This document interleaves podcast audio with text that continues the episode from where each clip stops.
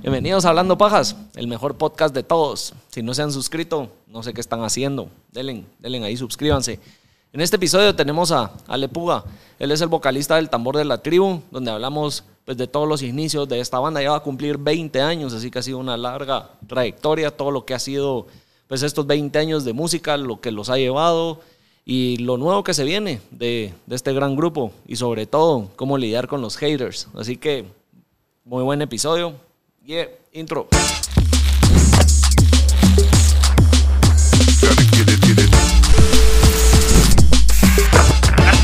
A veces ya ni hago el intro, ya solo me dejo ir y, y que empiecen a fluir. Démosle, démosle. Ah, Pues estábamos hablando que regresé hoy temprano del Petén. Sí, en el vuelo de TAG. Vine en jet, en el jet que tienen, Ajá. y me hice como 28 minutos y medio. No es ni mierda. Tomé el tiempo así desde que las llantas Despegaron. despegaron, y cuando Aterrizaron. aterrizamos, Simón. Pues que no es nada, Petén de verdad es aquí nomás. Lo que pasa es que en carro sí es tedioso irse. Sí, la infraestructura del país es la que está complicada. Sí, pero tiene un... El que esté así de complicada la llegada tiene este, este misterio y este como tesoro escondido que es el Petén. También. Porque si no, estuviéramos yendo como que fuera el puerto cada fin de semana a hacerlo Sí, lata. sí. Bueno, no sé si hacerlo lata sería bonito que no, pero el hecho que esté tan lejos, que sea tan diferente a la capital y a todos los demás lados de Guate lo hace súper especial, vamos. Sí, tiene ese, como vos decís, Ese ese, encanto, misterio, ese, ese encanto. encanto, sí. Y, y el hecho de que también te hace irte hasta allá y la aventura de llegar y te tomó tiempo, te hace que te desconectes más de Guate, de la Sí. que es la ciudad y, y te lo goces más. Acabo de ir he con- la oportunidad, me, eh, como que sí ¿Cuántas veces has ido al Petén vos? Tres o cuatro veces. Eso, la última fue cabal en septiembre, en pandemia, que fuimos a sacar contenido para Tikal Ujú. y ya no he vuelto. Ok, Tengo ganas de regresar. buenísimo. Sí, hombre, ahí me tengo que quitar una, ¿cómo se diría? Una espina de, de Tikal de que fui a perder un dron allá a media jungla. ¿Perder un qué? Un- el dron sacando unas tomas. Ah, se me fue, estaba volando y se me fue ahí en, en la jungla, entonces puta. Me quedé sin las tomas, sin dron, sin nada. Entonces sí, quiero volver a, Ah, ok. a probar sacar esas tomas ahí A de... encontrarlo. Mm. No, de las ruinas, desde- con, con dron y con esas que creo que iban a ser únicas. Entonces, tengo que ir a quitar esa Pues espina. sí, esa espina. Sacar esa espina. Vos y vos sos de Petén. yo soy petenero. Todo sí. el tambor de la tribu es de Petén. Sí, Los solo el, solo el baterista no. Solo el baterista no, pero el tecladista y el guitarrista son hermanos. Ellos son primos míos porque el papá de ellos es primo hermano de mi papá. Ok. O sea El bajista, el bajista es primo hermano mío porque su papá era hermano de mi mamá y mi hermano es el manager. Entonces ahí está. la- Las bandas toda la todas banda. dicen que son como hermanos, pero Aquí o como sí. familia, pero aquí sí se cumple. Y han tenido roces por el hecho de ser familia y que hay más confianza. No, no. Porque al final es un negocio. Sí, o Por sea, roces sí banda, hay, sí. roces sí existen, pero el hecho de ser familia hace que te querrás más, que te respetes más también. Y yo creo que hemos sido una banda bastante profesional en ese sentido, vos. En el O hecho sea, de saber el también hecho de- diferenciar el lado familiar, personal con laboral. El hecho de diferenciar y el hecho de saber que es un trabajo, entonces a no hacer berrinches y ponerte diva y hacer muladas, ¿va? Aunque cada uno tiene su carácter y a veces pues salen, los, Salen col- los- los colores, la voz, pero tratar de ser una banda que siempre cumple y siempre está a la altura de lo que el público espera. Eso es, Eso, eso es importante. es importante. Es importante porque al final yo creo que no puedes trasladar los problemas personales o que tienen fuera de lo que es El el escenario. y se nota. La gente lo percibe cuando la, la banda no está, Sí, no está enchufada. sí. enchufada, o cuando están en su mejor momento, sí se nota. Sí, se nota, se ¿Cómo nace el nombre del tambor de la tribu? Mi papá escribió un libro, mi papá se dedicó a la comunicación la mayor parte de su vida. Él es abogado, pero su pasión siempre fue la música, la radio, la tele, la comunicación, en estar en eventos. Y él obtuvo una beca en Alemania y en Holanda para estudiar comunicación precisamente. Y cuando regresó, tra- traía esta, esta idea de, de un señor de apellido McLuhan, que había sido un comunicador muy reconocido, eh, creo que en los 70s, por ahí, que él decía que la radio como medio de comunicación masivo que conocían en esos días, obviamente ahora ha perdido aguas. Oye, tenés un papel, ya me eché la adrenalina encima. Pero la compu, aguas ahí con la compu. Hijo de puta.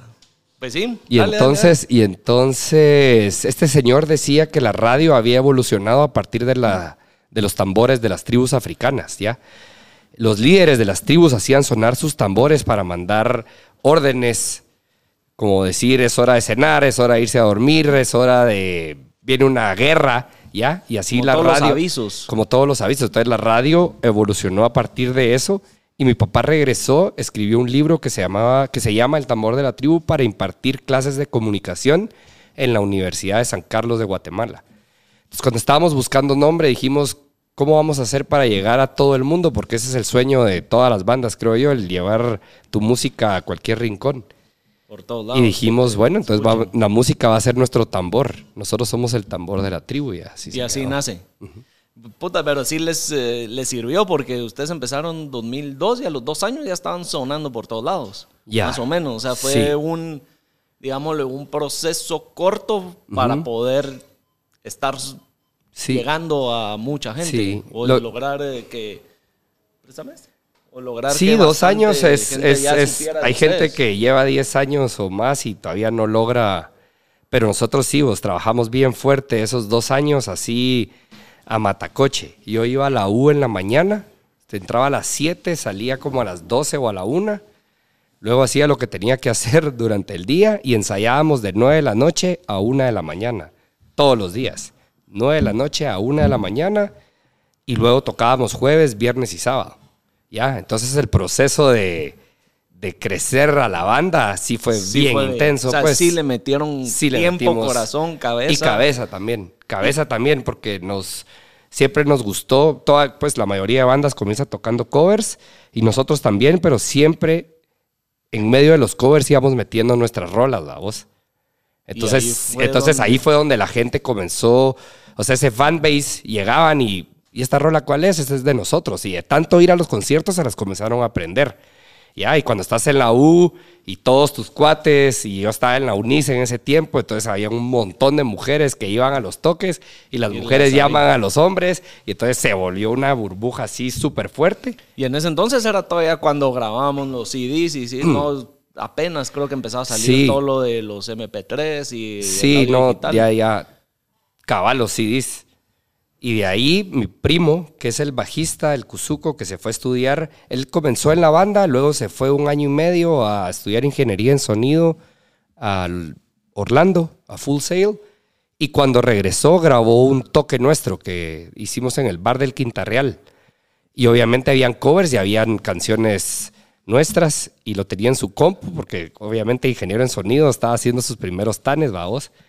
Y la china, que es la hermana de él, se huevió el disco y lo repartió a sus compañeros del metro y, ahí el y del metro brincó al Inter y el Inter al americano y al Montessori. Entonces y ahí fue donde el- comenzamos a reventar en colegios. Y esas canciones que empezaron ustedes a, a tener propias, ¿quién las escribía? ¿Quién las compuso? ¿Cómo Las componíamos junto con el Bull, con el tecladista. Y la letra de alguna manera representaba algo de una experiencia de ustedes, querían llegar un mensaje, que cómo fue o qué crees que fue lo que hizo que la gente se enganchara con ellas.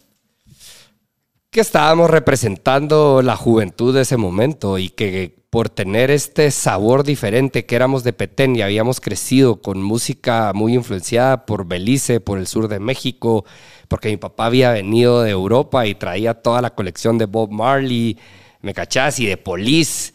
Entonces era, era una combinación bien, bien interesante, tal vez, porque éramos chavos estudiando la U en Guate, pero que traen todo este ritmo y todo este sabor diferente que no he escuchado y no está en Malacates y no está en Viento. ¿Qué está lo que pasando? Este- entonces, en esta es mi momento. banda, pues, vamos, la, la, Pues. la- los jóvenes de ese tiempo se adueñaron del tambor porque ya Malacates ya llevaba más tiempo, Viento, Viento también, también. estaban reventando, pero era como, esta es la banda de mi hermano, pues, esta es mi Esta es banda, vamos, ajá. Y todo, creció una juventud o una nueva generación con el tambor y fue la que vos decís. se Y que abarcó, y banda. que abarcó bastante, o sea, un espectro bastante amplio, vamos, o sea, que tenemos la suerte que todos los sábados en Plus todavía son escalavera, pues. Entonces, el- se ha ido ganando Se ha ido, más sí. terreno Y la con gente el tiempo. todavía la sigue gozando y la disfruta Sí. después de tantos años. Sí. Y las letras, como te preguntaba, de alguna manera sí representan algo de experiencia de ustedes o Sí, o- obviamente hay, hay canciones donde te imaginas lo que está sucediendo, obviamente lleva algo de voz porque sos vos imaginándotelo, o hay canciones que son textuales, pues por ejemplo, Watch It que ya llegó el tambor. Esa es una canción súper up tempo y súper energética, que era lo que era el show del tambor en ese momento, a vos, o sea, nos subíamos al escenario y a reventarla, pues, con todo. Entonces sí se puede decir que es como la manera en la que ustedes van transmitiendo lo que van sintiendo en Sí. cada una de las épocas que van sacando cada una de las sí. canciones. eh, Es lo mejor porque mientras más honestos sos en la composición, hace que la gente se proyecte con ese sentimiento y puedan conectar las canciones, ¿va? Eso es lo que yo creo. Y más cuando te podés relacionar con lo que está diciendo. Exacto. Cuando estás de bajón y te acaban de mandar a la mierda, buscas ese Sí. tipo de música más sentimental Sí, y, sí. y que te identifica por lo que estás pasando. Igual cuando andas enfiestado, querés música que, que te prenda y que se relacione a lo que estás viviendo, que te haga vivir más esa furia que traes. Todavía siguen escribiendo ustedes sus canciones. Seguimos escribiendo nuestras ¿Y canciones. cómo les ha funcionado ser una banda independiente? Bien, súper bien, porque hemos querido hacer casi todo lo que, perdón, hemos hecho casi todo lo, Lo que, hemos querido. que- todo- ajá. ¿Y cómo Hay poder- cosas que no hemos logrado porque obviamente faltan los recursos económicos. ¿Ya? Eh, tuvimos la oportunidad hace como cinco años de estar en un pool de artistas de un management que maneja, por ejemplo, a Bumburi, manejan a Draco Rosa, tienen a Mon Laferte, tienen ahora unos colombianos que se llaman Diamante Eléctrico. Y realmente si querés moverte a esas ligas, tenés que estar ahí. Entonces ahorita estamos luchando por conseguir ese presupuesto para mensualmente poderle Poder pagar a esta gente para poder eh, llegar a obtener esos beneficios, pues, de, ah, de gente que conoce el mercado internacional, que está trabajando con artistas top en la industria latina. O sea, hay que meterse a esa liga, pues, va. O sea, ahí sí ya tendrías que decir que ya no son independientes al 100%. No sé si inde- sí independientes, pero porque no es un management total y no es una disquera. Realmente el artista independiente es el que se costea su... Pues o en aquellos tiempos cuando decíamos o estás firmado con una major o sos independiente, vamos. Eh, independiente por lo general significa que vos tenés que costearte tus, tus chivas, pues, va, porque si no la disquera es la que te paga el disco, te paga el arte, te genera las giras, pero obviamente se quedan con un gran porcentaje porque ese es el negocio para ellos, ¿va? O vos me corregirás, más que estás en esa industria, si estoy bien o estoy mal. También cuando vos estás con una disquera, ellos vienen y te dicen, ok, me vas a producir un álbum con 10 canciones, aquí está Sí. el billete por adelantado. Y ellos tienen los derechos de esa música y así es como ellos recuperan. Yo no que- estoy súper empapado de cómo se negocia con las majors, pero sí sé que te dicen, por ejemplo, me tienes que sacar un álbum pop romántico. Y el artista así como, no, sí, pero está en tu contrato. Por lo menos eso fue lo que pasó Ellos eran como los dueños de a, música, entonces. cuando se comenzaron a venir para abajo las, las grandes disqueras, ¿va? Condicionaban demasiado a muchos artistas, ya te engavetaban, por más que tuvieras mucho talento, a veces te firmaban solo para que no te tuviera la competencia, pero no les interesaba desarrollarte, porque obviamente tienen a Chayanne y a Luis Miguel y a gente que ya es garantía. O sea, no le apuestan A los nuevos. a los nuevos porque es mucho dinero y es, hay mucho riesgo. Pero a los artistas que ya están consagrados es mucho más fácil porque ya están ahí, pues. O sea, que es Entonces una- es, es- es- una- es un laberinto y, y- y hay que entenderlo específicamente cada caso para poder decir qué está bien está y está pasando? mal, vamos, ajá. Y ahora hoy en día con el tema de las redes creo que hemos visto cuánto artista emergente no ha habido Sí, que solitos se han dado a conocer sin ayuda de una disquera. sí. Es más fácil, pero poco a poco las disqueras y los grandes representantes se están metiendo con todo ese poder monetario también a redes sociales y a plataformas. ¿ya? Entonces en Spotify, si hay, una, hay un playlist que es el top, pues las disqueras ya están soltando ficha o se están moviendo para poder Para estar, poder. para que sus artistas estén ahí. Entonces, por más de que a veces también parece La que es- guerra de la industria cambió, por decirlo así. exacto. Pero al final, el que es bueno, ahí va a tener su espacio. pues. Mira, Así yo es. hablando de, de Spotify y eso, ahorita ustedes sacaron en el 2020 el último álbum, el de Peace and Rock. Ah, bueno, ese sí, ese fue uno que hicimos sí con el club. Ajá. Y que cuando fue pandemia, ¿cómo lograron ustedes Sobrevivir. sobrevivir? ¿Cómo, ¿Qué significó para ustedes ese álbum en ese año? Fíjate que algo curioso de la pandemia es que yo creo que el tambor fue la banda que más trabajó y más hizo. ¿En qué sentido? Proyectos. Hicimos, suponete. O sea, no se quedaron En, parados. en el 2016 hicimos un proyecto o lanzamos un proyecto que se llama House Concerts, donde sacábamos una dinámica en redes sociales, principalmente en Facebook en ese tiempo, y digamos, vamos a llegar a Cobán. Y los fans que quieran un concierto totalmente gratis en su casa tienen que cumplir estos requisitos. Entonces los fans se metían y tenían que decir por qué les gustaba el tambor, por qué el tambor tenía que estar en sus casas, eh, tenían que subir una foto, por ejemplo, con la banda y que tuviera más comentarios y más shares y más no sé qué. Entonces ahí se iban eliminando y el que ganaba llegaba el tambor totalmente gratis a tu casa y vos podías invitar a tus cuates y se armaba ahí el desmadre, vos. Entonces en la pandemia lo que hicimos fue en un set donde teníamos todo nuestro equipo de audio, armamos un set, hicimos los house concerts, entonces invitábamos a siete personas nada más o seis y ellos podían transmitir el concierto en un link privado para su, gente. gente. Entonces hicimos como 12 conciertos de esos, hicimos el Peace and Rock y estuvimos haciendo otras cosas, vamos. Entonces no fue como, ah, a ver ¿Y ahora qué, qué sino que obviamente no podíamos tocar en vivo, pero Fue una manera de estar fue una manera de estar activo y de tener sanidad mental, va. Sí, porque creo que todos pasamos por un momento de frustración de no sabíamos ni qué iba a pasar, cómo, cómo salir, sobrevivir. Exacto. Esa, Y el año no pasado también estuvo, de estuvo, estuvo complicado porque todavía nos arrastró como la cola, ¿va? Cuando ya había pasado el 2020 y decís, bueno, ahora Ya, sí vamos sí. con todo. En febrero pudimos hacer, creo que como cuatro conciertos y ahí volvieron a cerrar. Entonces te vuelven a cortar las salas, ¿va? vos? Y ahí se complicó mucho más, por lo menos para nosotros el año ¿Y pasado. cómo, ese, cómo fue ese sentimiento de volver a estar en una tarima después de ese encerrón?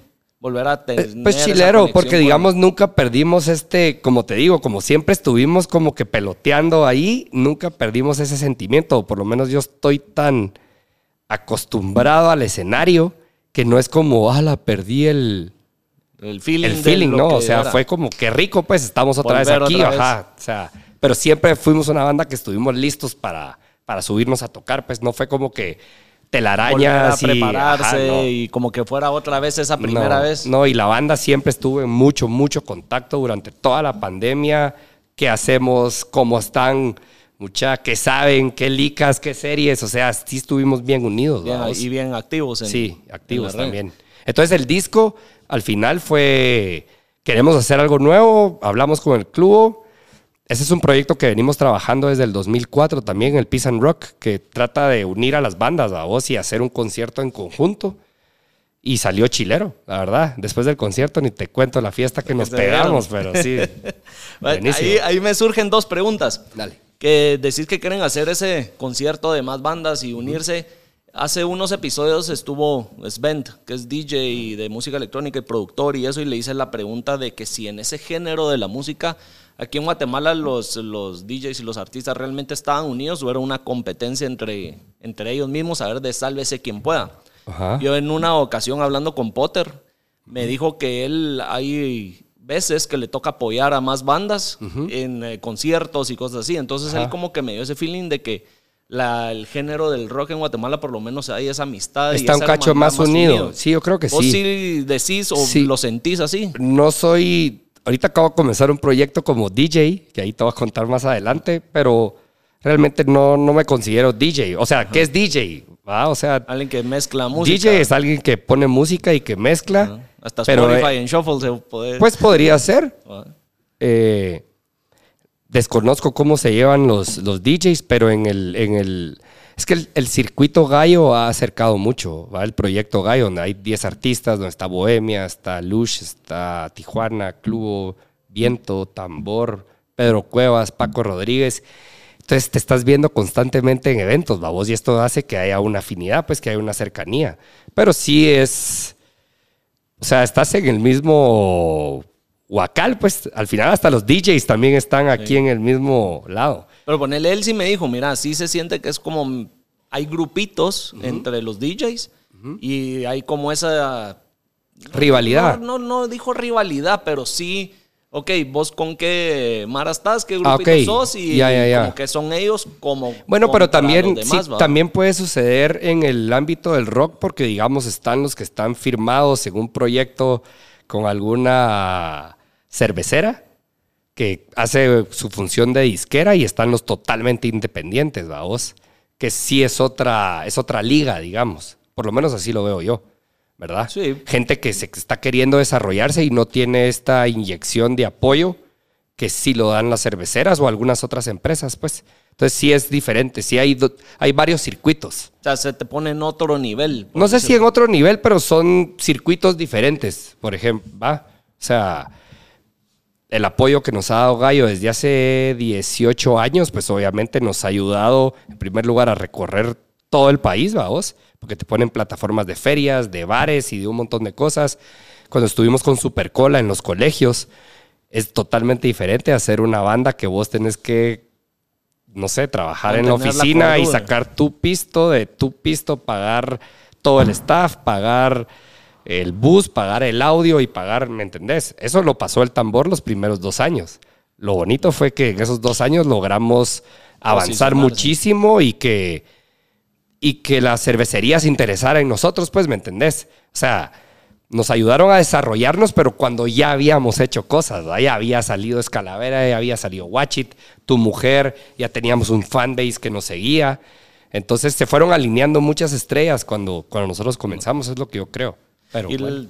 la otra pregunta que me salió cuando estabas mencionando lo de la fiesta que se dieron después, ¿cómo manejas ese lado de la vida del rockstar o el rockstar lifestyle con tu vida personal? ¿Vos tenés pareja? ¿Cómo logras eh, medir eso? Porque siempre hay artistas que hay en, en el backstage y por Ah, se de pierden. rockstar se pierden. ¿Cómo te logras tener ese balance? Yo creo que viene muy de fondo, vos. O sea, yo desde el colegio siempre fui una persona que tuve muchos amigos, que me llevaba bien con la Mara, me llevaba con los grandes, me llevaba con los pequeños. Entonces cuando comenzó lo de la fama y esta, como este stardom donde la gente te mira y ala, o sea, era algo que estaba, era natural en mí, pues a mí me gusta compartir con la gente, ¿ya? O sea, a mí me llega a platicar y me gusta conocer y, me gusta pasarla bien. Entonces no fue como, ah, puta, ahora soy y me siento, sino que qué rico que esté pasando esto. Muchas gracias por el apoyo a la música. Y en las fiestas, pues obviamente hay veces que sí se nos fue la mano, pues, o sea, giras con viento en contra, a vos que pasábamos a comprar cuatro cajas, bueno, nos daban dos cajas por, por banda, por concierto. Y antes nos las llevábamos desde que salíamos en el bus. Entonces, puta, a veces íbamos, suponete, a Cobán y no habíamos llegado al rancho ya nos habíamos bajado sé. las cuatro cajas, vamos. Entonces, sí hubieron momentos de desenfreno y hubo un, un punto de quiebre donde dijimos, no, mucha, o sea, esto no, no somos nosotros, va, o le bajamos o la vamos a comenzar a, A cagar. a cagar, a regar. Entonces, mejor pongamos los pies bien en la tierra y mirémonos qué es lo que, que- qué tipo de banda queremos ser, ¿ya? Entonces, siempre está bien, a mí me gusta la fiesta. Yo cuando voy al Petén, o Ahí sea, es rock and roll, pues sí, o sea, a mí sí me llega, como te digo, me gusta mucho el contacto con las personas, vamos. Entonces, pero hay que tener cuidado y vas aprendiendo cuáles son tus límites también. y dónde hay ejemplos de Mara que decís, puta, no, yo no quiero estar ahí, vamos. Logras ver Hay y que aprender, sí, así sí, sí. tener tu Sí, carrera. y lo que han hecho otros, y decís, no, eso no quiero para mí, pues. ¿Y cómo manejas tu vida personal y privada? ¿Cómo encontraste ese balance? Yo creo que poco a poco me he ido volviendo un poco más privado. O sea, más a raíz de, de cosas que te van pasando a vos, de gente que te das cuenta que solo son parásitos y después te clavan la espada en la espalda a vos. Entonces vas escogiendo mejor tus amistades, creo yo. Antes yo era muy, no, hombre, sí, le cuento a la Todos. Mara y me a corazón abierto, así, mire, mucha. Y después decís, no, tal vez no es tan así la onda. O sea, Manejar un poco más o sea, pues, sí siempre ser buena onda y ser transparente y ser abierto, pero sí a tener un poco de cuidado con quién te abrís de esa forma, porque hay Mara que solo está esperando a que te tropeces y te Para- medio caigas para patearte, vamos. Sí, siempre Hay pasa mucha eso, envidia, mucha- hay mucha envidia cuando has alcanzado un nivel de éxito que la gente reconoce, pues, va. Y más sobre todo, creo que también el lado- mantener el lado privado de uno, el lado personal, es sano, porque abrirle la puerta, creo que hasta de tu casa, que entren hasta el inodoro, a ver cómo cagas a la gente, Sí. a tu audiencia, les estás dando Chance para que para después que pa- se pase cualquier todo, cosa. Sí. ¿verdad? Sí. Más si pues tenés una familia, que tenés eh, tus proyectos paralelos a lo que es tu vida pública, mejor mantener, saber mantener ese, Sí. eh, como ese, Ese balance. pues, ese balance, ese balance es la palabra. ¿va? Vos, eh, hablando Esto de lo de la... ¿Qué cosa? Ahí cacha esto, ¿no? Para que miren, le voy a mandar un saludo a Carlos Peña. Ahí le hacemos... Ahí le hacen zoom. ¿En dónde se mira ahí? ahí donde sea. Ah, le hubiera contestado, pero bueno. Contes- llamarlo. Aquí se vale de todo en el, en el podcast. Aquí podés hacer lo que sea, decir lo que sea. Sin pena. Lo voy a poner en speaker. Vamos a tener invitado sorpresa. Mijo, ¿Qué dice, brother? ¿cómo vais? Estoy en un podcast, te estoy llamando, estamos live. Ay, hijo el hacha. Te llamo cuando salga. Vaya. Un abrazo, pues. Suerte, Órale. suerte. Bueno. ¿No se logró ayer o no? Lo de subir los documentos. Creo que sí, estoy esperando la llamada de confirmación. Ah, pero ya hablaste con el negro hoy en la mañana. Sí.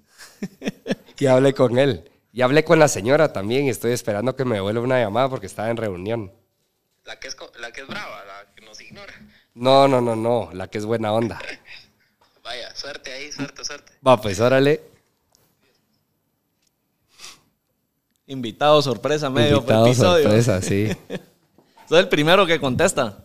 La Mara nunca se atreve a. No, como que. es todo bien ahí. Sí. que- ahí le voy a decir que mire y que le dé share al, podcast. Y ahí lo traemos. Sí, sí, sí. Segunda parte con Carlos Peña. Buenísimo.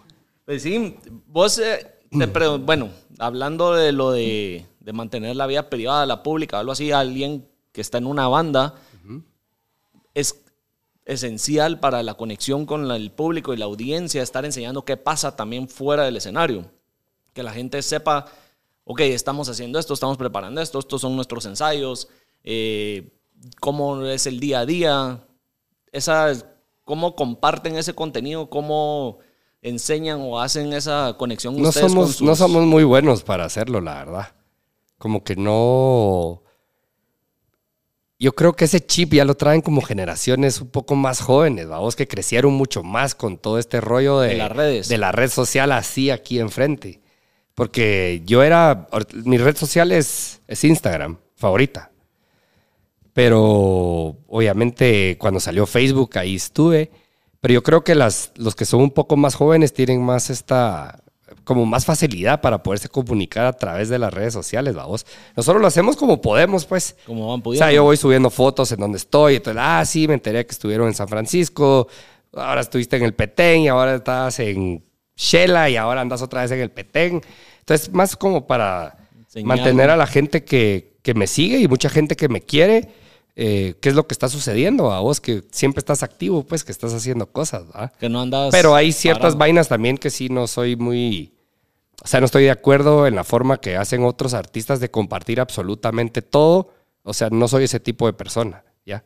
No, no es que, tal vez, mejor, repito, no es que no esté de acuerdo, simplemente no soy yo ese tipo de artista No te- que está compartiendo Ajá. absolutamente todo, no. Sí, No, cada no, quien- no, no me, no me siento ahí. Ajá. Pero hubo un momento que estuviste haciendo vlogs.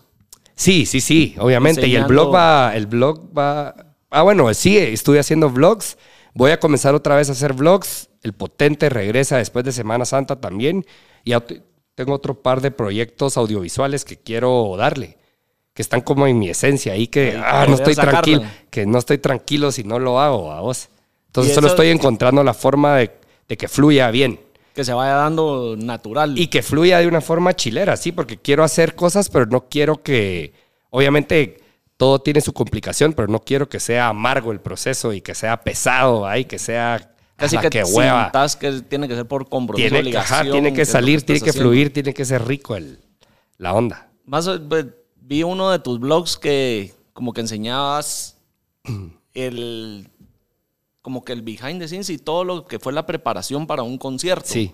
Y dónde tocaban, enseñabas eh, pues, dónde era el, el set donde practicaban y todo eso. Más o menos esa va a seguir siendo la línea. Pero o tiene que ver con todo, no más? solo con la música, sino tiene que ver con todo, con lugares que me gustan de Guate, con... O sea, ¿quién sale afuera de, del tambor de la tribu? Sí, sí, o no sé si fuera, porque igual tiene que ver, pero que soy también, ¿qué más ¿Qué hay? más hay? Ajá.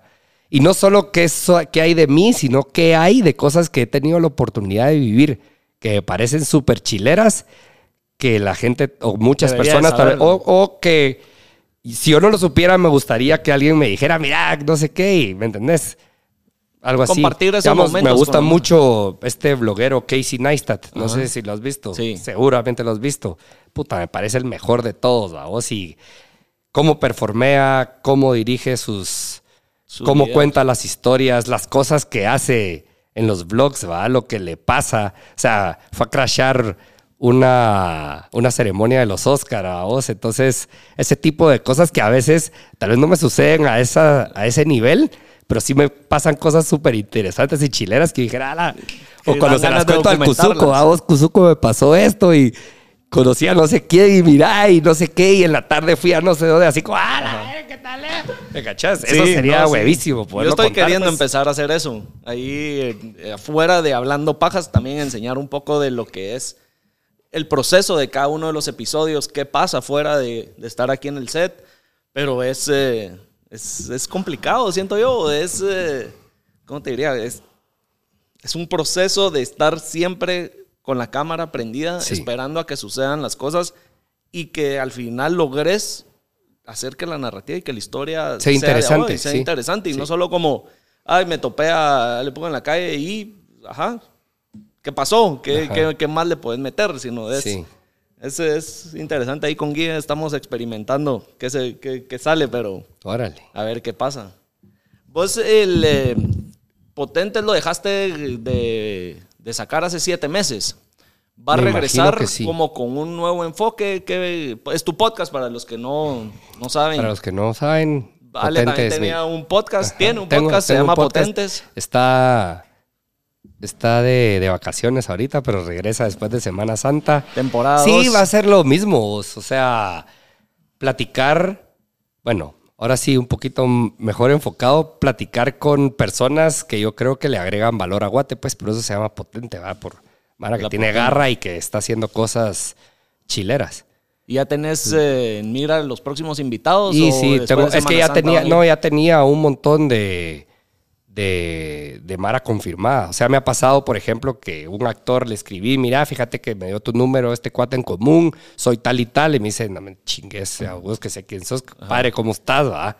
Entonces, rico eso, a vos de, de, de, de sentir esta cercanía, a pesar de que nunca nos hemos visto, el saber quién sos y que admiras el trabajo de la otra persona y que, que chilero sentarte a, A a platicar. platicar. un par de horas, vamos, buena onda Sí. eso. La verdad, la verdad es interesante. Eso, eso, es- es, es un sentimiento, como decís, bien, bien de huevo. Y así como decís, eh, ah, sí, ya sé quién sos y no sé qué, yo por experiencia aquí de Hablando Pajas, me ha pasado también que hay muchos que ni responden o me dan larga o, o sea, solo, solo no les interesa venir a, a hacer un episodio. O sea, para que no crean que los que están escuchando viendo que solo hay escribirle y ahí está, sino conseguir un invitado es todo un proceso para todos los podcasts, ¿verdad? Que es- tiene su complicación venir Sí, y lograr sí, esto. sí, sí. ¿va? Sí. Eso es como agregar algo ahí a, a los que creen que solo es escribirle a la Mara y ya, y Y ya. responden y nos sentamos a hablar. sino Sí, si y hay es- mucha gente que hace podcast que no te escriben ellos personalmente, sino que ponen a alguien más, a su productor. Ahí tampoco soy eso, me gusta la cercanía. A todas las personas que invite, voy a ser yo, no va a haber algún ¿Alguien productor, más? no va a ser el Cuzuco, voy a ser yo. Sí, igual aquí yo soy el que le escribe a la, A la Mara. gente, a la Mara. Yo soy el que está buscando a los invitados y a veces toca rifársela más que, que otros, pues, con- pero se ha logrado lo que se ha logrado. Ya van casi 50 episodios, más o menos, y ahí vamos. Así Ya que- huevísimo. Vos, eh, fuera del, del tambor de la tribu, tenés hoteles en Petén. ¿Cómo es esa vida de hotelero? ¿Qué, qué, qué pasa ahí? ¿Qué sale fuera del tambor de la tribu?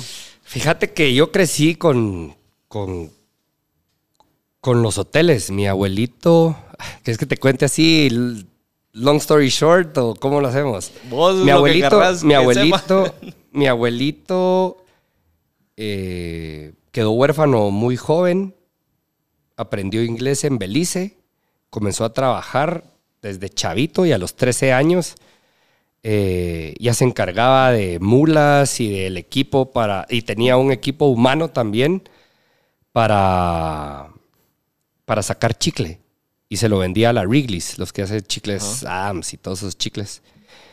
Y de ahí comenzó a decaer el, el chicle natural. Bueno, esta es la versión que yo me sé, tampoco tengo todos los detalles, pero comenzó a decaer y los directivos de Wrigley's le dijeron, mira Antonio, vos que sos cabrón y sos pilas y trabajas muy bien, esta industria se va a comenzar a venir poco a poco para abajo porque se está comenzando a hacer el chicle sintético, entonces mejor si te comenzás a poner pilas. Y ahí fue donde cayó la Universidad de Pensilvania, esta es mi versión, así, no sé si estoy totalmente en lo cierto, es mi versión. Eh, buscando trabajar el proyecto Tikal. Y mi abuelo, pues, sabía inglés, conocía la selva, era bueno manejando equipo humano y equipo de todo adentro de la selva. Y él se quedó como el encargado de, de dirigir el hospedaje y la alimentación para todos los arqueólogos y científicos que vinieron de parte de la Universidad de Pensilvania a hacer el proyecto Tikal. Y eso evolucionó a que poco a poco querían venir turistas, ¿verdad? Personas de todos lados del mundo que tenían mucho dinero, que acaban de descubrir una ciudad maya que estaba súper interesante y comenzaron a venir. Entonces eh, se requirió de un hotel. Y ahí fue donde dijeron, bueno, el hotel tiene que estar acá. La Universidad de Pensilvania en conjunto con el gobierno de Guatemala se pusieron de acuerdo y así fue como comenzó el primer hotel, inaugurado en 1956. Y de ahí pusimos otro eh, que comenzó mi mamá en la isla de Flores. Ahora, bueno, no sé si te conté, o sea, como vengo y voy, vengo y voy. Ah, bueno, sí te conté que vamos a tener un evento para Semana Santa en un tercer hotel que todavía no hemos abierto, que está en el remate. Y entonces ahí vamos como que buscar eh, crecer la corporación. Tenemos eh, hoteles, tenemos restaurantes, tenemos bares. Eh, acabamos de em- emprender una panadería justo en el 2020 que mi, mi cuñada está a cargo, está dirigiendo y entonces ahí vamos, vamos trabajando en la industria de la hospitalidad duro también. Mi rol eh, ha sido un poco relaciones públicas, conseguir gente. Yo he, pues, llevé a un... He conseguido gente. Por los contactos que tengo, pues tengo la dicha de conocer a muchas personas y me he llevado muy buenos trabajadores que nos han ayu- ayudado a subir el nivel. Entonces, está como un poco ambiguo mi, mi rol adentro de la ajá. corporación, pero te dije, acabo de regresar de ir a ver lo que va a ser estos eventos para Semana Santa. Entonces, como que hago un poquito de todo a vos. Estoy ahí adentro, estoy afuera, estoy... Viendo que Me muevo dentro del área y afuera, desde el medio campo para arriba. para ahí. Sí. Y en Semana Santa vas a tener, me decías, dos, eh, dos conciertos. Mira, ¿O qué Semana más se Santa... viene ¿O qué se puede esperar a corto plazo del tambor? Bueno, sí, Semana Santa, digamos que ya comienza esta semana, vamos, vamos a Jalapa, luego voy a tocar, vamos al puerto, vamos a tener doblete el jueves 14, vamos a tocar en Playa Gallo y luego vamos a estar en ah, Johnny's Place, creo que se llama, otro lugar, y luego cerramos en el Petén con dos conciertos, sábado y domingo. Eso es con el tambor, digamos. Yo aparte tengo este set que le podemos llamar DJ set, que también voy a tener evento en el Petén. Y así, de todo. Hasta de ahí Y eso lo habías mencionado, que es esa nueva aventura moviéndonos. de, de, de DJ. Fíjate que antes de la pandemia abrimos un bar en el Petén, en Flores, que se llama Cantina El Remolino. Y desde que abrimos fue un éxito, vamos reventando. La verdad es que está increíble el lugar, toda la vibra, la decoración, los cócteles, la comida. eh, está buenísimo, lo pueden chequear ahí en redes sociales, Cantina El Remolino. A todos los peteneros o los que vayan. Y los que vayan. Y entonces comenzó muy bien y luego con la pandemia comenzó, o sea, cuando inauguramos, o sea, cuando volvimos a abrir estaba complicado. Entonces un día me dijo mi hermano, vos mira, te deberías de venir a poner música porque, No hay por- quien. porque así, no, porque así jalás mara, ¿va? Entonces, pero hagámoslo tres noches y el primero pone una cortavenas, como que fuera un rosita o algo así, así como, ah, la- esa mía no. no es lo o sea, el fin- no, pero sí, mira que fue y no estuvo tan bien. La segunda y la tercera noche fue como que hubiera sido concierto, vamos. O sea, una locura, la mara, una fiesta así increíble. Y vino un cuate mío que vio videos, Andy Huitrón, no sé si lo conoces, si conoces a Andy. Sí, sí. Y me dijo, vos Ale, vos deberías de hacer eso, pues. O sea, yo, ah, ¿será vos? ¿Será? Sí, ah, o sea, Dale. seguro. Entonces, y así, por cosas del destino, eh, un amigo mío que está en una marca lo oyó y, y me dijo, mira, sí, yo te apoyo, ay, entrémosle. Y entonces así ha ido a vos y han habido conciertos, o sea, toques increíbles porque aparte canto. O sea, no solo soy DJ, sino no, que, bueno, ya con todas las horas de vuelo que tengo de 20 años de estar Ajá. tocando, pues ya sé que, como que ciertas cosas funcionan y la forma en que yo me desenvuelvo con el público. Entonces sí uso micrófono, ahorita le voy a meter eh, guitarras, le quiero meter percusión, mandé a hacer un, como un escenario a vos, ahí te voy a invitar al, porque voy a hacer un, un showcase para, para ciertas marcas y para cuates, para, y para gente de bares y gente que, que entienda qué es lo que se viene. Y esto lo estreno el sábado. Mira, pues el sábado 16 voy a tocar con el tambor en la Playa Gallo a las 7 de la noche y luego a las 10 de la noche voy a estar cerrando con este set en el remolino.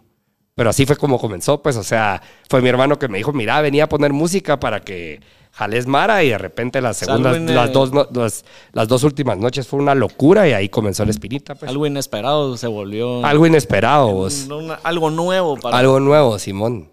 o sea, que eso Y agarró fuego, pues. Pudiéramos decir que es algo que se viene nuevo de. Sí, y ya, estoy, Ale. y ya, estoy compa- ya estoy componiendo rolas específicas para, este eso. proyecto. ¿Y Simón. qué música es la que estás metiendo? Más eh, siempre siguiendo la de línea todo. rock electrónica, No, todo, hasta todo, reggaetón y todo. eso. Ángeles Azules y Oh, mierda. general, ¿va? Y Maná y Amigos Invisibles y el tambor y... De todo. Todo, todo, O sea, como un. DJ en una discoteca que Sí, mete porque, digamos, para... Yo, mi trip es que si de repente fuera a ver a... Vamos a ver a quién. Voy a decir quién me haría ver un, un DJ set así. Pensando en música electrónica. No, DJ pensando, del- pensando en alguien como yo, que dijera yo, o sea, es un chavo que toca en una banda, pero y le ha tocado girar y tiene un montón de cuates músicos por todos lados y también es hotelero y este brother de repente va a tener un DJ set, entonces va a compartir la música que le llega, ¿me cachás? Ajá. Entonces el trip mío es, voy a ir a escuchar cuál es el trip de este brother, pues vamos a ver qué música. hay fuera de- Entonces, pues, suponete, de sus gustos. digamos que Mick Jagger tuviera un, un DJ set. A mí me llegaría como, vamos a ver qué es lo ¿Qué que va a poner este compadre, vamos, o sea, qué música me va a compartir. Porque parte del rollo es, obviamente, poner hits, vos, porque tenés que mantener a la mara pompeada, pero también de repente mostrarles un dulce que en su puta vida han oído, o muy, o de repente tiras rolas que, Que no se lo que tal esperaban vez de no vos. todos y de repente, o no sé si de yo, pero es tan buena rola que no se espera la Mara que hasta vos decís así como, ala, qué buena rola y la Mara así como, oh, Este es- independientemente si la mezclaste a la perfección o no, no estoy buscando eso, estoy buscando compartir música que me gusta con Mara que quiere llegar a pasarse un buen momento, pues. Y ¿me meterles ese factor sorpresa que ese factor de- sorpresa y de repente tocar y de repente cantar una rola, me cachás, y de repente tocar, o sea, estoy recibiendo clases de batería y estoy practicando para en ciertas rolas poder tocar. O sea, esto es en el largo plazo, ¿va? Pero es algo que me gustaría. O sea, armar una fiesta con tus cuates que te quieren oír, ir a compartir música, ¿ah? porque sí me ha tocado que de repente estoy así y llega un cuate y me dice, ahorita tírate tal rola. Y yo, será, tírate por favor, y la tiras y, y revienta todo. ¡Pum! Vamos. O sea, si es así como, ¡ala! ¡Yeah! Decís vos, ¿ah? sí. Sí, siempre, siempre está ese. Cuando, cuando no te esperas, cabal, que estás en una fiesta, en un party y te. Y me pasó, me pasó justo en las noches en el Petén, donde te digo que parecía toque y hay una rola que tenemos, que es un cover que hicimos del tambor de, de una canción petenera, de un compositor petenero que ya murió, pero él fue muy famoso, hizo muchos hits y es Linda Morena. Y Linda Morena para los peteneros es como la luna de Shelahu para los de Shela, ¿me entendés? Solo que le hicimos un arreglo mucho más pop rock. Entonces como que rejuvenecimos la, la rola y pegó. Acabamos de ir a Cobán y la gente cantándola, pues. Entonces está ahí en pleno así, la mara pompeada y viene mi sobrino y me dice, Linda Morena, ahorita me dice yo, será, sí. Y yo con todo. Moño, a vos, prendió fuego. Entonces, eso para mí es el, es el set. No sé si decirte DJ, porque después va a cambiar a live, porque voy a tocar algo, pero es, muchachos, una fiesta, pues, pasémonosla bien, rolas, cantemos. Porque ha habido también de que de repente tiro una rola del tambor y hay un cuate que canta y, brother, canta la voz, pues. Entonces la, la Mara la canta y sus se se encienden. Sí, eso es básicamente pasar un buen momento y sí hacerlo cada vez lo más profesional posible. Ahí te voy a enseñar fotos de, del stage que mandé a hacer con luces y todo. Entonces sí ya se viene así más en serio, vos. O sea que podemos decir que esa es como una exclusiva que tenemos aquí. Sí, es algo una exclusiva. que se viene sí. de Pugas. Y lo arman, esto se arma mañana en el ensayadero del tambor y comienzo a ensayar el jueves y el viernes, porque sábado me tengo que ir a Jalapa y el domingo me voy al Petén. Entonces tengo dos días para setear el show que va a ser el sábado de Semana Santa en el Petén. Entonces que sí estoy así como que in a hurry. Con todo. Y ya se viene. Ya se viene. o sea que hay que meterle fuego. Y como el tambor que se viene para el tambor que nuevo. El tambor, cumple, el tambor cumple 20 años el 18 de julio y queremos hacer eh, un disco conmemorativo a 20 años, pero que todas las rolas sean rolas nuevas. O sea, ya no queremos reciclar ni Hay Amor, ni Tendecito, ni Escalavera, sino rolas nuevas. Y se viene una sorpresa eh, bien fuerte para el primer sencillo. O sea, y está bueno y esperemos que les guste. Sorpresa. Y, por ahí de mayo creemos que lo vamos a lanzar. Finales de mayo, tal vez. Sí, a mero vos. ¿Ya tienen armado el disco o todavía están en ese proceso? No, en este proceso estamos componiendo y las rolas están buenas. O sea, a mí, por lo menos a mí me gustan, vos. Y eh, sí siento que, o sea, me siento identificado, pues, y es rico eso cuando Haces clic cuando, cuando decís, o sea, otra vez estamos enfuegados, pues, o sea, componiendo buenas rolas, vamos. Porque sí hay etapas de las bandas donde o sea, puta, o sea, estás en el... Sentís que no están en su momento y lo están haciendo por mantener el ritmo de sacar O muchas, si hacemos una rola que sea como esto para que le guste, no, hombre, hay que hacer... Que es cuando los artistas caen tal vez en lo que está en tendencia de meterle un poco de pop, de reggaetón, de beats ahí más electrónicos y... ¿Ustedes cómo han hecho para no caer en eso? Yo creo que la esencia, o sea, es, siempre está bien estar trendy, estar escuchando lo que está sucediendo, pero eso lo tenés que aplicar a tu esencia. No puedes ir vos persiguiendo eso porque ahí es donde te perdés. Por lo menos eso es lo que yo creo. ¿ah? o sea, si querés hacer algo como tal, estás, estás mal. O caer en lo que este, está de Este elemento y esto tal vez puede, o sea, este es el tambor actual, por ejemplo. Esta es la esencia del tambor ahorita, vamos pero no caer en lo que la gente está en lo que solo, solo porque lo están oyendo o solo porque está sucediendo afuera, solo por eso no. Creo que pierde fuerza si, y la esencia de la banda. Exacto. Sí, eso pues yo creo que se ha visto en muchos artistas de que pierden el norte y por seguir la moda se van a estrellar con una pared después. Y lo más, sí, lo más difícil es que el artista sufra. Porque hay gente que va a decir, no, lo nuevo, el tambor no me gusta y está bien, pero con que nosotros estemos realizados y estemos contentos, seguramente va a haber gente que sí se va a enchufar con, ese sentimiento, ¿va? Sí. Seguro. Y siempre, pues, yo creo que todos con tu música, la música de ustedes, de alguna u otra manera nos llegamos a identificar más con unas canciones que con otras y por eso son 20 años de, Sí, trayectoria. estar echando punta. Una de las, ahorita que dijiste que andaban produciendo todavía el disco y eso, una de las preguntas que, que hicieron ahí en la Mara de que te preguntara es, ¿qué artista o qué banda te inspira? Uy, es. Hay un montón. Yo creo que si, o sea, si te tengo que decir a uno, diría Bob Marley, por ejemplo, pero ahorita estoy escuchando Post Malone, por ejemplo. Ahorita me eché llave porque acabamos de ir de gira a San Francisco y conocimos a unos cuates guatemaltecos que viven allá. Nos sacaron a cenar dos noches y las dos noches nos invitaron. Eso no estuvo chilero, no nos dejaron pagar. Eso no estuvo Se bien. la deben. Ajá, no, no está bien, pero de regreso eh, nos llevaron al aeropuerto porque tocamos no en San Francisco, sino en Petaluma, que está como a una hora al norte, creo yo. Y ellos se ofrecieron llevarnos al hotel, ir a comer y después llevarnos. Entonces, en el transcurso del, restaurante para el aeropuerto, uno de ellos, así como echado de llave con circles de, de Post Malone, y se me quedó la rola, vamos. O sea, fue una experiencia bien, bien intensa el haberlos conocido y haber sentido ese cariño tan lejos de Guate, con gente que se identifica tanto con tu música y que realmente te siente parte de su familia, vamos, que me quedé con ese feeling de la rola, pues entonces ahorita la estoy escuchando así en repeat. Yo me echo ya de duro. vos. Para ver eh, qué logra sacar de No, de pues soy simplemente, solo es- simplemente porque en este momento Es siento que que, ese, es, sentís. ese es el, el soundtrack de este momento de mi vida. Puede durar una semana o dos y después voy a cambiar a otra rola, pero ahorita Ese siento que esa rola está, es- está conmigo está ahorita. pegada, sí, sí. O sea, ahorita salí de acá al carro Y la pongo, sí, sí. Otra pregunta que me, que me hicieron es, ¿cómo lidias con los haters? Los haters, no, no, no hay que ponerles atención, vamos.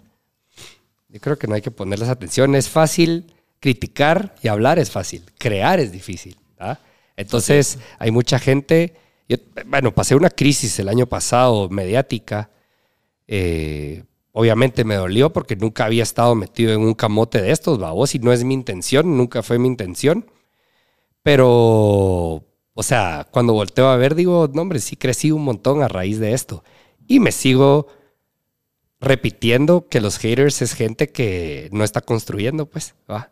Se dedican a Es fácil destruir. poner el dedo y decir, ay, sí, qué miedo, no, hace, hace, y te vas a dar cuenta que, que la gente se cae y se vuelve a levantar, pero, y eso es lo triste, vamos, que hay tantos de esas personas que el país se estanca, pues, va, Así porque es. hay gente que solo está tirando piedras creyendo que quejarse sirve de algo y eso no aporta absolutamente nada. Para mover el país adelante hay que empujarlo, vamos, no solo sentarte a ver cómo lo hacen los otros. Y a destruir. Entonces, sí lo los haters, fuck the haters.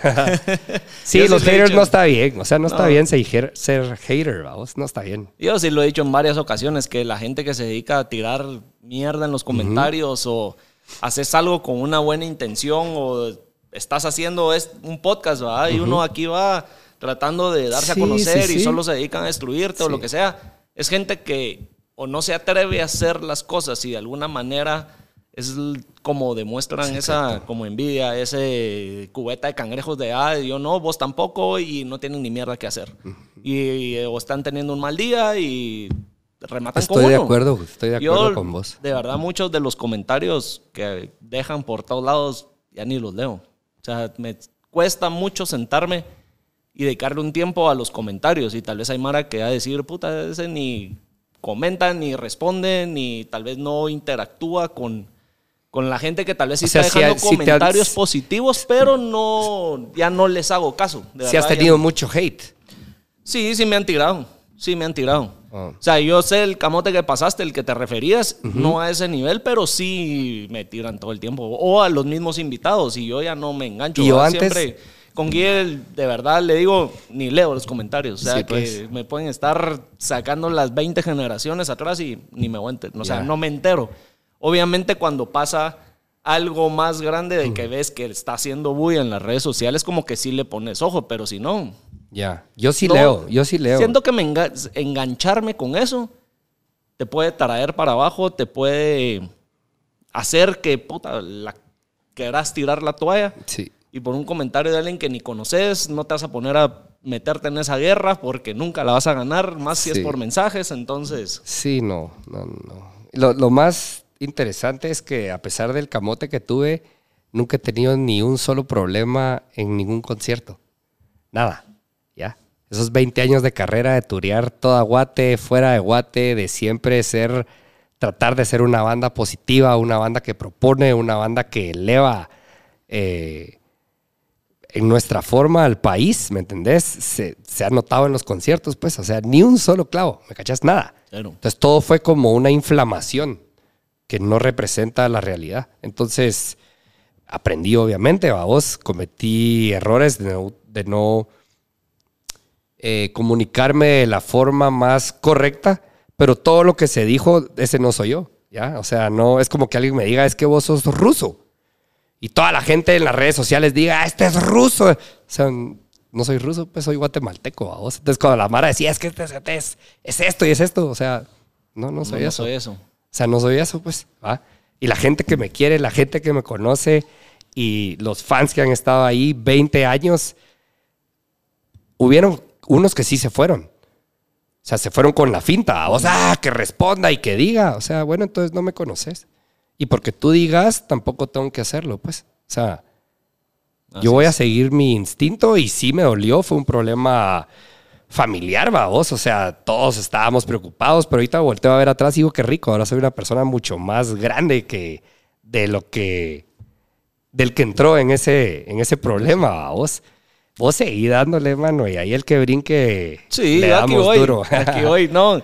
Y de verdad, te admiro porque de alguna manera vos, siendo una figura pública, tuviste un tropezón, fue una piedra en tu camino y aquí estás, Y la aquí subiste sobrepasar y eso es de admirar porque mucha gente no, no logra ver más allá o seguir adelante después de, de algo como eso. ¿va? Mi mamá estaba súper preocupada, así los primeros conciertos, mira, que no sé qué. ¿Qué va a pasar? Y, hasta cuates míos, así como deberías de llevar un seguridad y así como, ¿no? O sea, ¿no? Eh, mira, y fue un problema que sí fue escalando, ¿va? o sea, comenzó en redes sociales, luego comenzó en medios tradicionales y luego escaló hasta como entidades, ¿verdad? O sea, me demandaron y estuve ahí metido en un camote y lo más chistoso es que cuando llego a quienes me habían demandado me dicen, ah, la qué lástima que nos tengamos que conocer así, si admiramos su trabajo un montón. Y lo bueno es que ahora es más famoso, así como, o sea, ni ellos están peleando, pues, ¿me O entendés? sea, O sea, fue pura gana de. no, de yo creo que, digamos, sí de- cometí un error, pero eso no me representa y cualquiera puede cometer un error. Pero no fue un error ni siquiera de fondo, fue una- un error de expresión, de, de cómo utilizar las palabras para no dar a entender exactamente lo, que, que yo querías. quería, pues, va, porque no era ese el rollo, vamos. Así es, y así pasa. Y de verdad uno, ah, o yo no sé si la gente que está viendo cree que uno ya tiene este guion preparado y casi que Sí, estamos eh, como que fuera película leyendo y el guion de lo que estamos diciendo, sino es una plática que se va dando y uno se va expresando como en el momento le van saliendo las cosas Y ya. y uno no Y tal hay vez que- se expresa en su momento como de verdad uno quiere o se da a entender como uno quiere y siempre está la gente que lo malinterpreta y lo entiende a su manera. ¿no? Y fíjate que sí, porque, y como esa gente, todo es proyección, la gente que tira hate es porque lo tiene adentro, vos. O sea, no hay forma de que saques algo que no sos vos, pues. ¿Me cachás? Hasta los actores, cuando hacen el papel, no sé, suponete si Leonardo DiCaprio hace el papel de un asesino, o sea, lo que él realmente está haciendo es cómo sería Leonardo DiCaprio si fuera un asesino bajo estas circunstancias, que pesa 50 libras de más, tiene el pelo largo y come cucarachas. O sea, es meterte en el trip para poderlo interpretar y que sea creíble, vamos. Entonces, bueno, me perdí un cacho de lo que estaba No. diciendo, pero, o sea, el hate ahí va a estar y entre más personas hagamos esto que estamos haciendo y haya más podcasts y sea este tipo de comunicación donde sabes que te puedes equivocar, pero no pasa nada, esto es mucho más valioso y la gente, la cultura va a comenzar a cambiar porque van a permitir y se van a dar cuenta que somos humanos, pues. O sea, Will Smith, la cachetada que dio, para mí no estuvo de a huevo, a vos. O sea, por más de que digan que defendió, o sea, creo que no está justificado. Yo no sé si, si Chris Rock sabía del problema. O sea, hay tantas variables, babos, que, que no sabes. O sea, no sabes si lo dijo con intención de lastimar o no, o sí, pero al final es su trabajo, pero estás en, ¿me entendés? ¿Quién escribió ese script? ¿Lo hicieron los Óscares o lo hizo él? Eso, sí, no ¿Me sabes. cachás? Will Smith se rió al principio y después peló alambres. Entonces, yo creo que no estuvo correcto y ya pidió perdón y ya estuvo, vamos. O sea, todos cometemos errores, pues, vamos. Todos cometemos errores. Todos. Y Chris se la somos- tragó como los grandes, pues, o sea. Y así pasa, vos. Pero. Y obviamente todos choqueados porque es la primera vez que pasa en un stage así. Obviamente hay momentos que conmocionan al mundo y hay momentos que conmocionan tu propia vida, a vos, como me pasó a mí, como cuando Escalavera llegó al primer lugar, ya, como cuando me lastimé la rodilla, o como, yo no sé, cuando te casaste. Son hay cosas momentos, que pasan y hay que saberlos vivir hasta cuando estés triste. Y cuando estás pasando por esos momentos hay que saber estar en el fondo, vamos. Hay que decir, ah, la verga, qué rico. Me está llevando la chingada. ¿verdad? Pero Pues, voy a salir. Después salís y, brother, sos de fuego, pues. Así es. Sí, todos en la vida creo que pasamos por alguna situación que nos hace ser mejor persona, más fuerte. Mm. Sí. Y de alguna manera nos prepara para algo que se viene más adelante. Sí. Tal vez y en- aprender. Lo, lo rico es, y lo bonito es aprender, vamos. Sí. O sea, voltear a ver atrás y, Y no decir, no, que- sí me sirvió esto y aprendí esto y Hay lo que saber ahí. aceptar de que Sí. estás pasando por una mala situación, un mal momento, que cometiste un error. Y por eso es que hay que saber aprender. No todos, o sea, no somos perfectos, somos seres humanos, como decís, y, y hay que saber reconocer Sí, eso. y esto es una plataforma, a vos es lo que es y es mucho más real que mucho contenido que está en medios tradicionales. Pues esa es la riqueza de estas de plataformas, esto. ¿va Yo siempre se lo digo a la gente antes de empezar o se ha mencionado en los episodios, aquí es enseñar el otro lado que las redes sociales o el media típico no te deja Sí. conocer O la de televisión, persona. la radio, la prensa, porque, Porque antes era ahí- eso. Sí, no, ahí tienes que mantener cierta cordura, mantener ciertas palabras, qué sí puedes decir, qué no puedes decir, y al final la persona que estás viendo está siendo manipulada por el media y no es la persona real, ¿va? Sí. Entonces, eso es lo que aquí de O da que miedo, o entienda, da- o que da miedo es la verdad de, de quién es el que está atrás de ese micrófono y no, mira, no puedes decir esto, no puedes expresar esto, esos temas no se toca, este, a menos que vos me digas, mira, no quiero hablar de mi familia porque Sí. eso no lo quiero hablar, va, eso es cosa, pero Sí. toda la manera de expresarse es real. Si no te pasas las de Mechito en la tele. Ah, Pero sí, eh, como dijiste vos, fuck the haters. Sí. Ya, en conclusión, Sí, sí. Ya. Es la verdad, porque no está bien. O sea, no está bien estar tirando hate. Simplemente No. no, está bien. Mira, otra pregunta que me, para ir cambiando un poco ahí el, el tema y no darle vuelta al hate. ¿Ok? Otra pregunta que me hicieron es ¿por qué siempre andas de negro? Me llega. Es, el- parte de una marca, de una identidad, de algo, de... No, de ya va a cambiar. Yo creo que ya va a cambiar. Ya, Ya va a cambiar. Pero me llega. colores así tipo J Balvin o, o siempre No, no, más no. sobrio. Bueno, me, me fui a viaje hace como mes y medio y sí me compré unas mis t-shirts rosadas. Así. Sí. Pero. ¿Has usado colores en algún Sí, momento? sí he usado, sí he usado, sí he usado. Pero el negro es el que sí, te más el te negro, identifica. sí. Sí. Y me gusta la sencillez de que puedes tener 50 t-shirts negras y cero clavos, pues vamos. Una, Yo uso siempre Otra. blanco y negro. Los, otra. Si pueden ver Exacto, todos estos, otra, y otra, siempre ando y otra, blanco y negro. otra, y otra, y otra.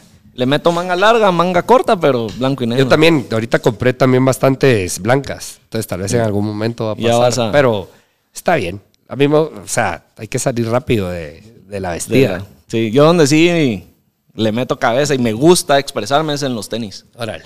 Ahí sí trato de... Le metes de que ahí- coco. ajá, ahí ese es mi... Así Tu como cuco, las cuco. mujeres y su bolsa y sus accesorios y que la falda, que el pantalón, que el...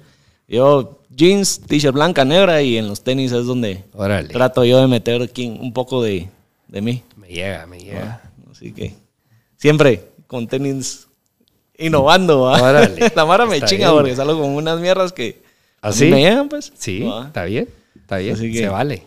Cabal. ¿Qué consejo le puedes dar a los que nos están escuchando, viendo? ¿Para qué? Consejo de cualquiera. Vida en general, consejo de darle puga al, al mundo. Ya te dejé en duda. Es- es- sí, porque estaba pensando recomendarles una película, pero no sé si eso es un buen consejo o un consejo de vida. Un consejo de vida. Consejo, siempre, siempre le pregunto. a un la buen ¿qué consejo es que, vaya- es que vayan a un toque del tambor de la tribu. Eso siempre es un buen consejo.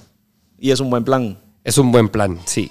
Y a mí me gusta que las personas después de un toque del tambor salgan con una vibra positiva, que salgan despejados, ya, descompresionados, que digan qué buen toque, qué rico estuvo, vamos. Ese es, Pase un buen momento. eso es lo que, la eso es lo que, ese es mi, ese es mi drive cada vez que me subo a un escenario. Mucha, todo lo que está pasando afuera, aquí vamos a, este va a ser nuestro templo, hoy la vamos a pasar bien, vamos. Hoy este, Vamos es, este es el templo de la alegría, mucha. Este es el templo de la buena onda, así. Que al final la gente tiene que entender que esa es la industria del entretenimiento. Estás entreteniendo y la gente no puede irse después como, ah, qué mierda, ¿para qué vine? La pasé mal, sino Sí. se tienen que ir con ese Sí, buen, con un buen sentimiento, buen, con ganas de más. Sí. ¿verdad? De Así decir como... cuándo volvés a tocar, porque yo quiero estar ahí, qué buena onda. Sí. Ese Sí es mi que- consejo. Vayan a los conciertos. Vayan y ahorita en Semana Santa que ya dijiste cómo, cómo y dónde vamos. ¿Cómo va a estar repartida la Así es. onda? Sí. ¿Cómo te pueden encontrar en las redes? A los Ale Puga. Ortiz. Ale Puga Ortiz. En Instagram es tu... En fuerte. Instagram, sí, TikTok por ahí de repente subo algo, pero no estoy No- tan no enchufado. Espero que. No, no he encontrado cómo expresarme. No es que no me guste, sino no he encontrado el Ale que mejor se adapte a, esa red social. Yo creo que poco a poco. Comencé a subir unos piedras. Ahí vamos a hacer un piedra, papel o tijera después. Te estoy subiendo y el segundo tuvo un montón de. Sí, de al- como de al- hits o likes, no sé. Que lo hice con el trompetista que ahorita nos acompaña en las giras. Y sí, estuvo chilero. Eso se puede volver como un Sí, que- ah, que exacto. haces. Ya lo había dicho, se lo dije al Kuzuko, que es el bajista, pero, pero soy muy dejado y no lo he hecho. Entonces, pero Ah, ahorita vamos a hacer consume tiempo esta mierda de las redes. güey. Sí, sí, sí. Bueno, pues buena onda por Estamos. estar aquí. Ale, gracias por la, por la oportunidad de hacer este episodio con vos y ojalá pues, siga creciendo el tambor y vos con tu proyecto ahora de, de DJ le podemos decir. Sí. Y a ver y qué, se qué vienen un se montón de viene, ¿no? proyectos. Se viene el blog, el potente y demás Que cosas. vamos a estar pendientes para que cuando salga. Está bueno, ah. buena onda. hombre, buena onda vos y... Saluda al compadre aquí también. A Guille. Vamos, Guille. buena nota. Nos vemos en el siguiente episodio.